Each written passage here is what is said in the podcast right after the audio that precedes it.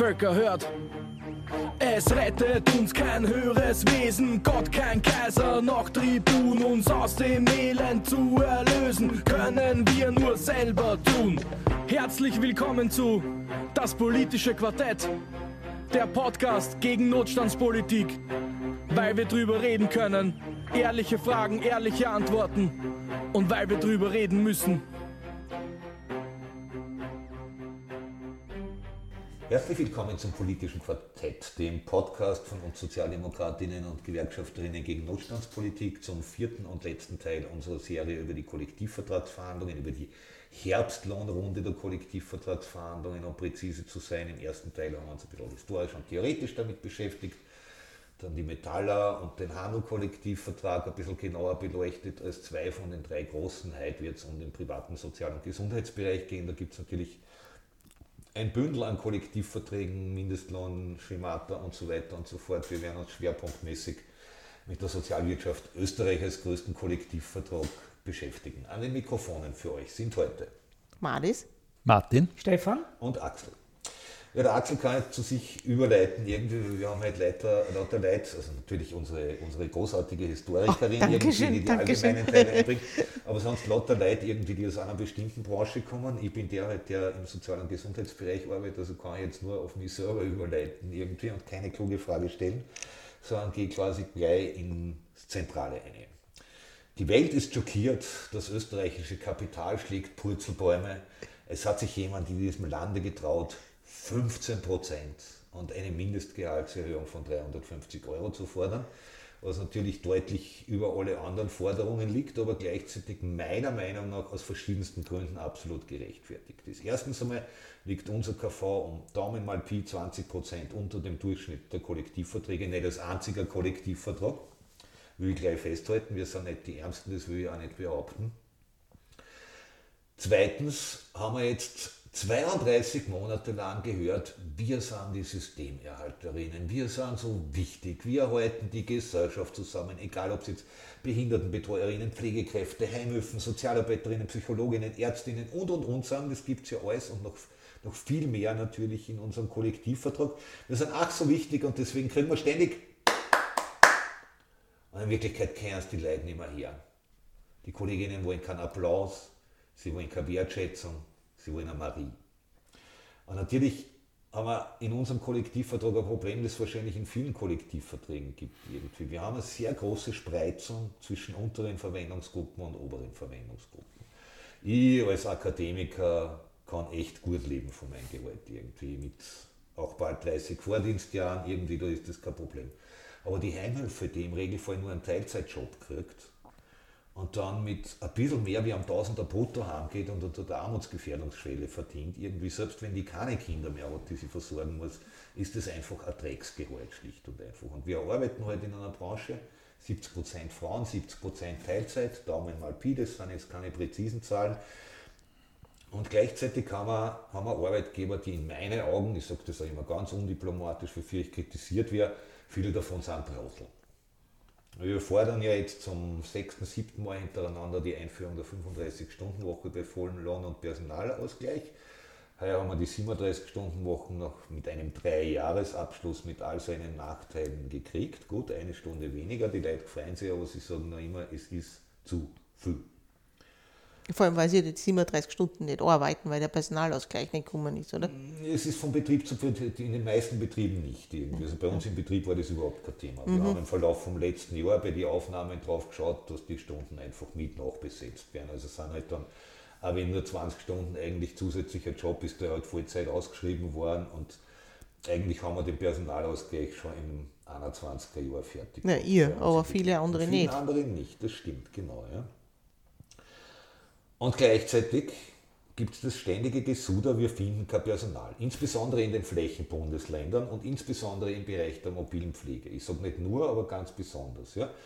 Und es sind genau die gleichen Betriebe, die nur 18, 19 Stunden Verträge hergeben. Irgendwie. Wo wir, wir haben 2017, wenn ich es richtig im Kopf habe, eine große Umfrage gemacht mit weit über 10.000 Rückmeldungen von Beschäftigten, irgendwie, wo die Kolleginnen von der Tendenz her gesagt haben, sie würden gern 30 Stunden arbeiten. Sowohl Vollzeit als auch Teilzeit.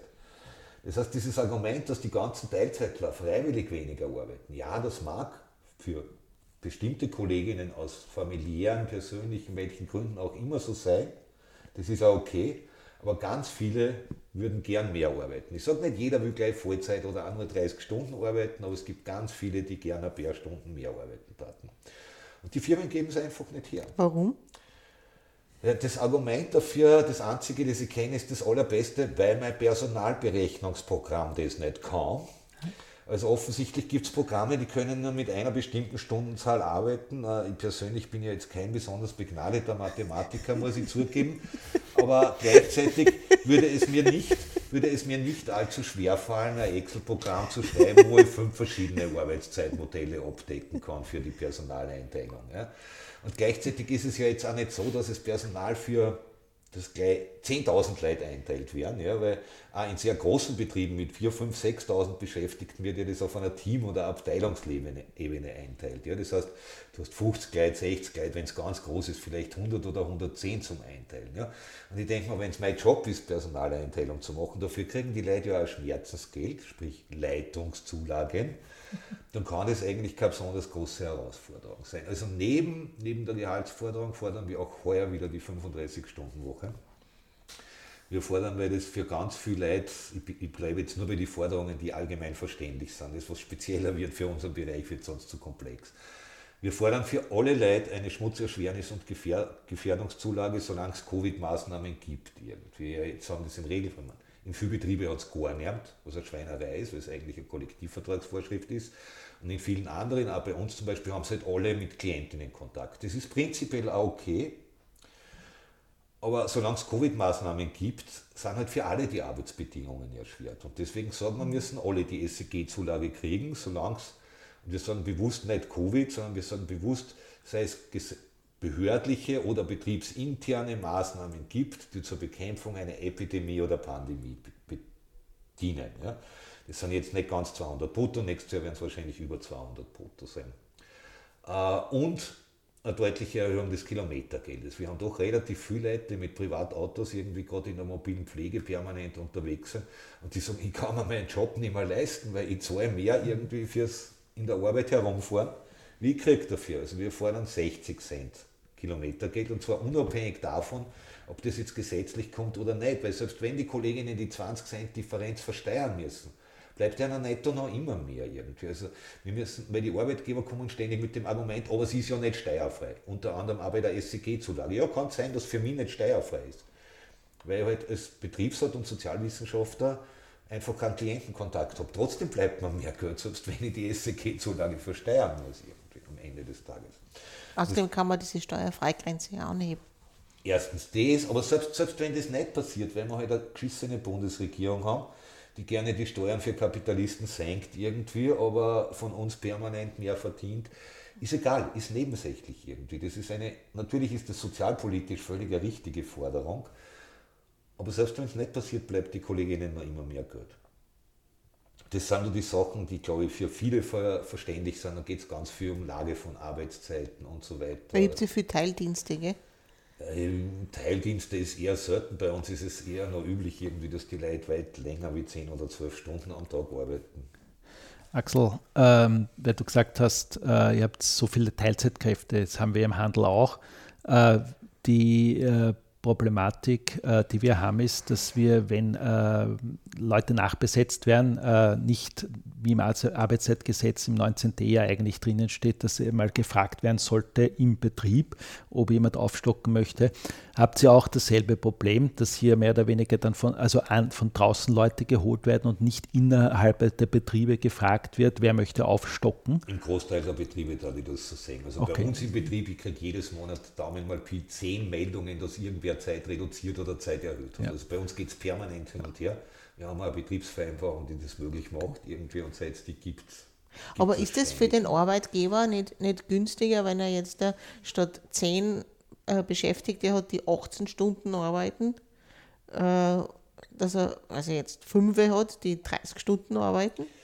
Ich glaube, es hängt total von der Tätigkeit ab irgendwie. Also für manche ist es wirklich schlicht und einfach Faulheit. Ja, weil mhm. gerade in der mobilen Pflege, da war ja eh keiner 18 Stunden. Ja, eben, das denke ich mal. Wenn ja. ausfällt, irgendwie die Leute arbeiten ständig mehr. Ja, und da haben wir das nächste Problem mit AZG, weil das AZG seit der vorletzten Novelle, wenn ich es richtig im Kopf habe, eigentlich sagt, wenn du drei Monate im Durchschnitt mehr arbeitest, wie die, vereinbarte, wie die vertraglich vereinbarte Arbeitszeit, muss dir eigentlich angeboten werden, dass dein Vertrag aufgestockt wird. Macht in der Praxis Niemand. fast keine Firma sagen wir realistisch. Ja.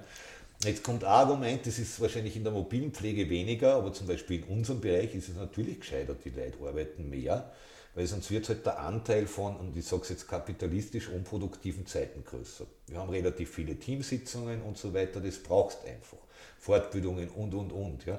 Und natürlich ist das prozentuell, wenn du zwei Stunden, sagen wir, in der Woche oder vier Stunden Teamsitzung hast, ist das natürlich prozentuell viel mehr von 18 Stunden wie von 37 Stunden. Ne. Ähm, ich verstehe die Logik auch nicht, aber ich bin halt auch nicht Geschäftsführer und ich bin froh, dass ich es nicht bin und ich will es auch nie werden irgendwie. Ich bin viel lieber Betriebsrat und weiß, dass ich es bei uns im Betrieb relativ gut geregelt habe. So, und jetzt zum zweiten Punkt. Ähm, wir haben einerseits die Beschäftigten gefragt, was sie wollen, dass wir fordern, wir haben andererseits die Betriebsrätinnen gefragt. Und wir haben gleichzeitig schon mit der ersten Diskussion über die Erstellung des Forderungsprogramms, das war bei uns so Anfang Juni irgendwie, haben wir schon ein, ein Aktionsfahrplan gemacht irgendwie. Also wir dann nie vor, wir dann bei uns nie mehr Forderungen ohne Aktionen und ohne Maßnahmen diskutieren irgendwie. Also bei uns war schon lange bevor das Forderungsprogramm überhaupt beschlossen war, geschweige denn es die Arbeitgeber gehabt haben, war schon völlig klar, wir machen in der Woche nach der Übergabe der Forderung österreichweit Betriebsrätinnenkonferenzen in die Bundesländer einmal. Wir machen in der Woche vor der offiziell vierten, de facto dritten Verhandlungsrunde. Das ist so eine Spezialität bei uns. Die Arbeitgeber wollten unbedingt, dass jetzt die Forderungsübergabe schon erste Verhandlungsrunde hast. Haben gesagt, ist uns als Gewerkschaft wurscht, ist nur für euch ein Nachteil, weil je mehr Verhandlungsrunden in die Zeitungen stehen, desto schlechter kommt weg. Soll man nicht ja? Da ist man eher ja. Boden, ob man jetzt oder erste Verhandlung. Ist man echt, ist man echt ja. wurscht. Ja? Ähm, also dann eben vor der vierten Verhandlungsrunde, vor der dritten echten, gibt es schon eine Aktionswoche mit drei Aktionstagen. Wann fangen Sie an zu verhandeln? Wir haben schon angefangen. Ich habe schon angefangen. Wir haben schon angefangen. Wir mhm. haben die zweite Runde gehabt. Mhm. Die dritte Runde ist am 16. November. Genau. Und in der Woche vor dem 16. November drei Aktionstage, äh, 8., 9., 10. November, wo, wo ganz verschieden nach Bundesland, da gibt es halt unterschiedliche Kulturen und auch Betriebe, die unterschiedlich wirken. Wir in Wien sind halt wie immer früher dran. Wir machen gleich einmal eine Demo, Schrägstrich Betriebsversammlungen im öffentlichen Raum, in der Arbeitszeit selbstverständlich irgendwie. Es wird jetzt noch nicht die Mega-Aktion sein, wie bei unseren Streiks in den letzten Jahren, wo 40.000 Leute teilweise gestreikt haben, aber 2.000, 3.000 Leute, glaube ich, werden wir schon auf die Straßen bringen. Das übt Druck aus in unserem Bereich, weil jetzt äh, Im Regelfall wir das große Privileg haben, dadurch, dass wir ja die Heldinnen der Krise sind, aber das war wir zum Glück vorher auch schon, eigentlich die Medien ziemlich positiv reagieren. Also ich habe noch nie in einem Medium gelesen, das ist alles, was die streiken irgendwie. Das traut sich noch nicht einmal die Presse zum Streiken bei uns irgendwie, weil wir ja so wichtig sind für diese Gesellschaft. Und ich glaube auch, dass man das tatsächlich ausnutzen muss. Also wie gesagt, diese Aktionstage in der Woche nach der vierten Verhandlungsrunde, wie es offiziell heißt, österreichweite Betriebsrätinnenkonferenz mit Streikbeschluss. Mhm. Das kann sich jeder ausrechnen, irgendwie, wir haben 2000, bei die KV-Verhandlungen für 2018, für 2019 und 2020 immer gestreikt irgendwie. Und ich kenne tatsächlich keine Branche in Österreich, die in die letzten 20 Jahre drei Jahre hintereinander gestreikt hat. Mhm. Äh, der letzte Streik, der irgendwie ansatzweise unseren auch nur von der Anzahl der Teilnehmerinnen toppen können hat, war der Eisenbahnerstreik 2004 und selbstverständlich natürlich irgendwie dieser großartige Aktionstag Streik gegen die schwarz-blaue Pensionsreform im 2003er Jahr. Aber sonst hat es nichts gegeben, wo 40.000 Leute gestreikt haben in Österreich seit 20, fast 20 Jahren.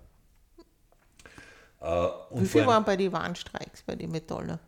Ich muss ja schon ein bisschen da jetzt da relativieren. Viele, viele Firmen. Ich weiß aber, glaube ich, eben auch ein Streik, wo, glaube ich, eben 2011, wo die Föstalpine in Hochofen runtergefahren hat. Das Ding braucht 24 Stunden zum Runterfahren und 24 Stunden zum Hochfahren. Das hat ihnen, glaube ich, drei Tage gekostet und jeweils, glaube ich, ein bis zwei Millionen Euro.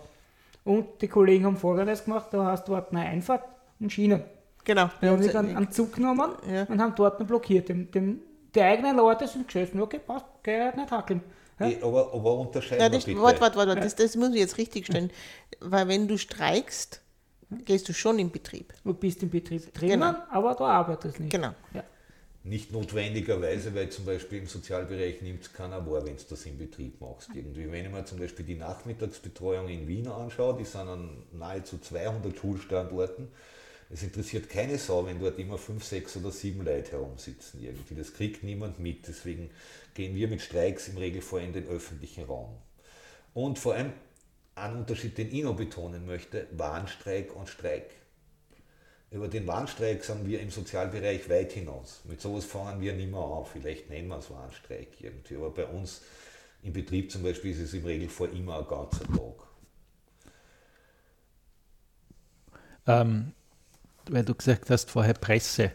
Ja, ähm, ich, ist das schon auch aus dem Grunde, nehme ich einmal an, ich meine, ich sage es einmal sehr salopp, irgendwann landet jeder mal bei euch. Ja, Ja, von der das Wiege ist- bis zur Bahre. Ja, genau. Genau, ja. das ist einfach, ist einfach so.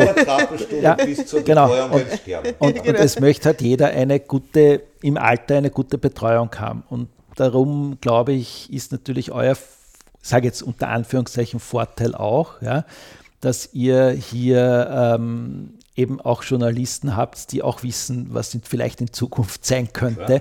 Und deswegen will man halt gern, dass es weiterhin eine gute Pflege gibt und gute Betreuung gibt. Das ist natürlich, ich sage jetzt unter Anführungszeichen, Vorteil. Ja?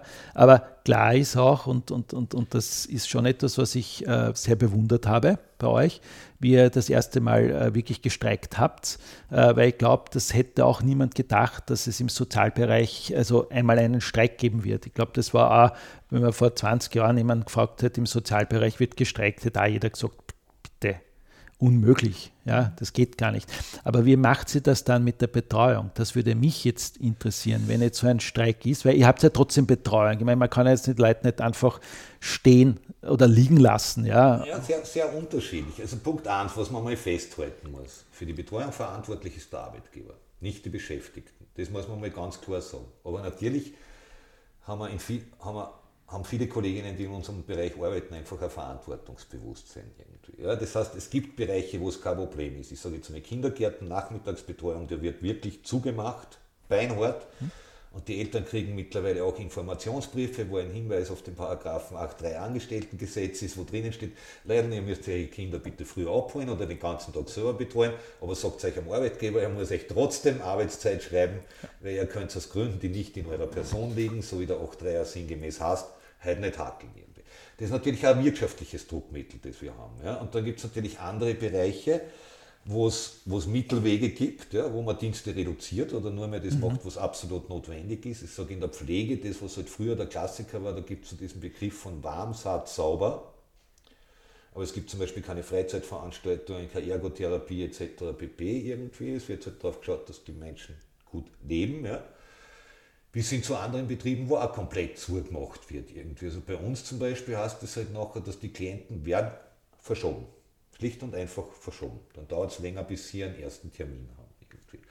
Was natürlich viele gar nicht traurig macht, weil ich sage jetzt einmal, der kiffende Jugendliche kann sich dann einbilden, nein, ich schaffe es eh bis zum nächsten Termin alles klar. dass ich, dass ich, dass ich nichts kiff und dann mein Handtest sauber ist. Ja. Äh, Wie gesagt, es gibt die ganze Bandbreite. Also dort, wo es notwendig ist, überlegen Sie die Beschäftigten selber, was sie für Notdienste machen. Es gibt natürlich auch Betriebe, wo sie unter Druck gesetzt werden. Ja. Deswegen haben wir auch noch nie wirklich flächendeckenden Streik zusammengebracht. Das entwickelt. Aber das war eine lange Diskussion, eben genau dieses Thema.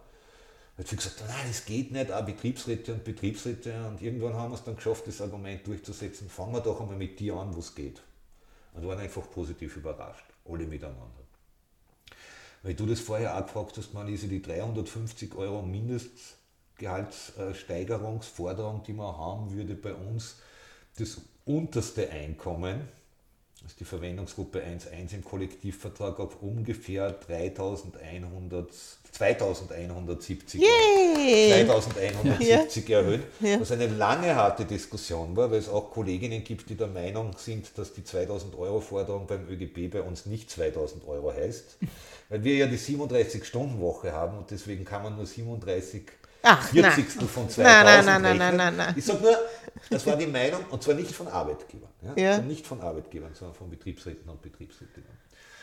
Wie auch immer, ich freue mich, ich freue mich auch wenn es hart ist und das ist extrem viel Arbeit, die Kolleginnen immer wieder und wieder und wieder zu motivieren, auf die Straße zu gehen. Aber ich glaube, sie haben in den letzten Jahren erlebt, dass es sich auszahlt. Und ich kann es nur tatsächlich allen anderen empfehlen. Weil ganz hart gesagt, ein Prozent mehr oder weniger ändert natürlich viel an einer Lebensverdienstsumme. Eine kampfbereite Branche kann für die ganzen Kolleginnen in der Branche massiv was verändern irgendwie. Und wir sehen es ja, dass über die Jahre jetzt die Caritas und die Diakonie haben schon ein bisschen angefangen mit öffentlichen Aktionen. Also es hat, es hat auch Folgewirkungen schlicht und einfach in der Branche.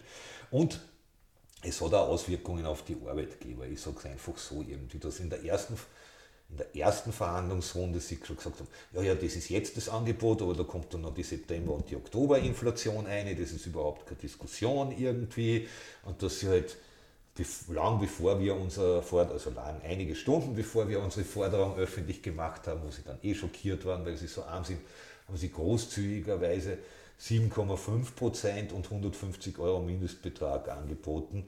Ähm, das sagt jetzt, das ist nicht super toll behauptet jetzt, aber das sagt einfach schon, dass sie sich ein bisschen anscheißen. Dass sie genau wissen, was nachkommt bei uns, wenn sie nicht von vornherein was Gescheites anbieten. Weil die 7,5 liegen doch sehr deutlich über anderen Angeboten, die es gibt. Aber ich nehme an, du bist genauso wie ich und äh, eigentlich wie, wahrscheinlich wie alle hier genauso gegen eine Einmalzahlung. Voll, voll absolut. Voll, voll, absolut. voll, voll, voll, Aber das ist bei uns auch überhaupt keine Diskussion. Ja. Ich war persönlich für einen Fixbetrag, sage ich ganz ehrlich, weil gerade bei dieser großen Gehaltsspreizung, die wir haben, 1700 Euro ist das niedrigste, 4800 ist das höchste, was es im Kollektivvertrag gibt, also fast ein Verhältnis von 1 zu 3. Das kann man tatsächlich niemand erklären, dass die Reinigungskraft, die in Klientinnenzimmern reinigt, vielleicht von schweren Alkoholikern, die brechen, die das Bett anpinkeln und so weiter, dass, dass, dass wirklich meine Arbeitsleistung als Akademiker dreimal so viel wert ist, das kann man keiner erklären. Das heißt nicht, dass ich weniger verdienen will, das ist nicht der Punkt. Aber wenn wir alle den gleichen Fixbetrag kriegen, geht die Spreizung nicht weiter auf. In absoluten Beträgen ist es das Gleiche. Und für die Kollegin, mein Vorschlag war gewesen, 750 Euro brutto mehr für alle, dann waren wir auf ein Mindestgehalt von fast 2,5 brutto kommen, was ich wirklich fair finden dort für die Arbeit in dem Bereich, egal wo du arbeitest. Mhm.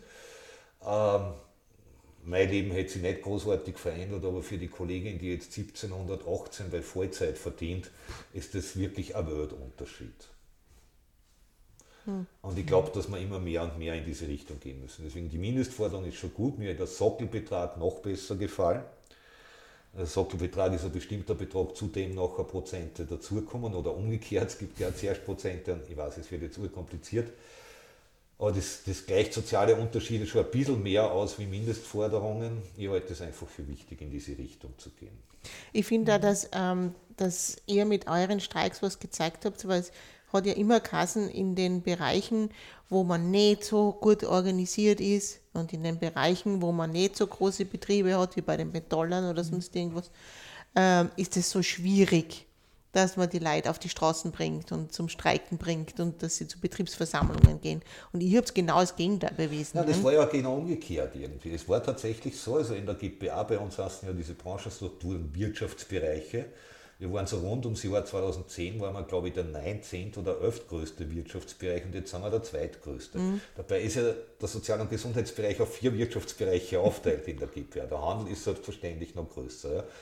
Aber, und genau, dass wir mittlerweile von unter 10 auf über 20 Prozent Organisationsgrad kommen sind, ist die Folge der Streiks und der Maßnahmen. Genau, ja. Es gibt nichts, was Leute mehr davon überzeugt, Gewerkschaftsmitglied zu werden, als wenn sie die Gewerkschaft live erleben. Mhm. Auf einer Demo, auf der Straße, im, ganz altmodisch gesagt, im Arbeitskampf. Mhm. Das ist die beste Werbung, die es gibt. So viele Einkaufsverbilligungen kann es gar nicht geben. Vor allem sind die manchmal sehr kompliziert zum Kriegen.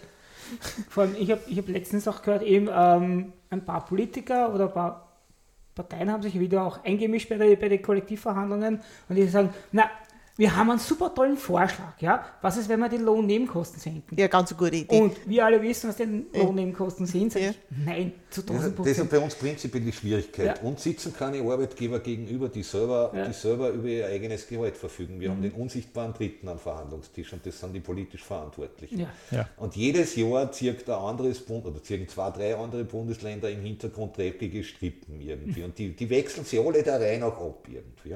Vorarlberg nehmen wir jetzt aus, weil die haben einem Landeskollektivvertrag, die sind nicht in unserem, aber das wechselt wirklich von Jahr zu Jahr und da hat keiner, egal welcher Partei, nur saubere Hände irgendwie. Und das nervt unheimlich. Ich habe schon einmal gesagt, und das hat Riesengelächter irgendwie herausgelöst, Uh, unsere erste Kollektivvertragsforderung muss sein, die Abschaffung des Paragraphen 15 Bundesverfassungsgesetz, sprich des Föderalismus, damit es nämlich eine einheitliche Bundesfinanzierung im Sozial- und Gesundheitsbereich gibt. Mhm. Gute Forderung. Bin ich dafür. Ja, ja. Ja, liebe Hörer, liebe Hörerinnen, damit sind wir wieder zum Ende. Mit, ich gebe es zu, natürlich, weil ich in der Branche arbeite, aber ich glaube, ich wäre ein Riesenfan davon, irgendwie von denen, die streiken, weil ich das in anderen Ländern auch bin, mit ganz anderen Branchen. In Griechenland streikt zum Beispiel permanentes Gesundheitspersonal und es geht auch. Man muss sich halt überlegen, was man macht, weil wir natürlich die Kollegen, also die Menschen aufnehmen, die zum Beispiel einen Herzinfarkt haben. Aber ich sage jetzt einmal, die Schönheitsoperation, die kann problemlos verschoben werden. Ähm, Nein. Na, mein Nasen muss schon gemacht werden. Das war der vierte und letzte Teil unserer Podcast-Reihe zu den Kollektivvertragsverhandlungen im Herbst 2022. Wir freuen uns irrsinnig, am allermeisten natürlich, wenn ihr euch alle vier angehört habt. Wenn es der vierte der erste ist, es gibt alle anderen drei noch zum Nachhören auf unserer Website, auf die Podcatcher, auf unsere Social Media. Schreibt uns zurück, was ihr dazu gemeint habt oder dazu meint. Gebt es weiter an eure Freunde und Freundinnen, an Genossen und Genossinnen. Das gefällt uns am allermeisten. Wenn es uns was zurückmelden wird, kontakt auf widerstand.at und wir werden uns wieder eine coole Reihe mit vier Themen für das Monat äh, darauf, also den Dezember dann einfallen lassen und verabschieden uns wie immer von euch mit einem klassenkämpferischen Auf, auf Widerstand. Widerstand.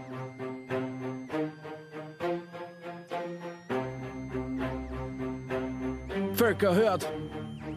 Es rettet uns kein höheres Wesen, Gott kein Kaiser, noch Tribun, uns aus dem Elend zu erlösen, können wir nur selber tun.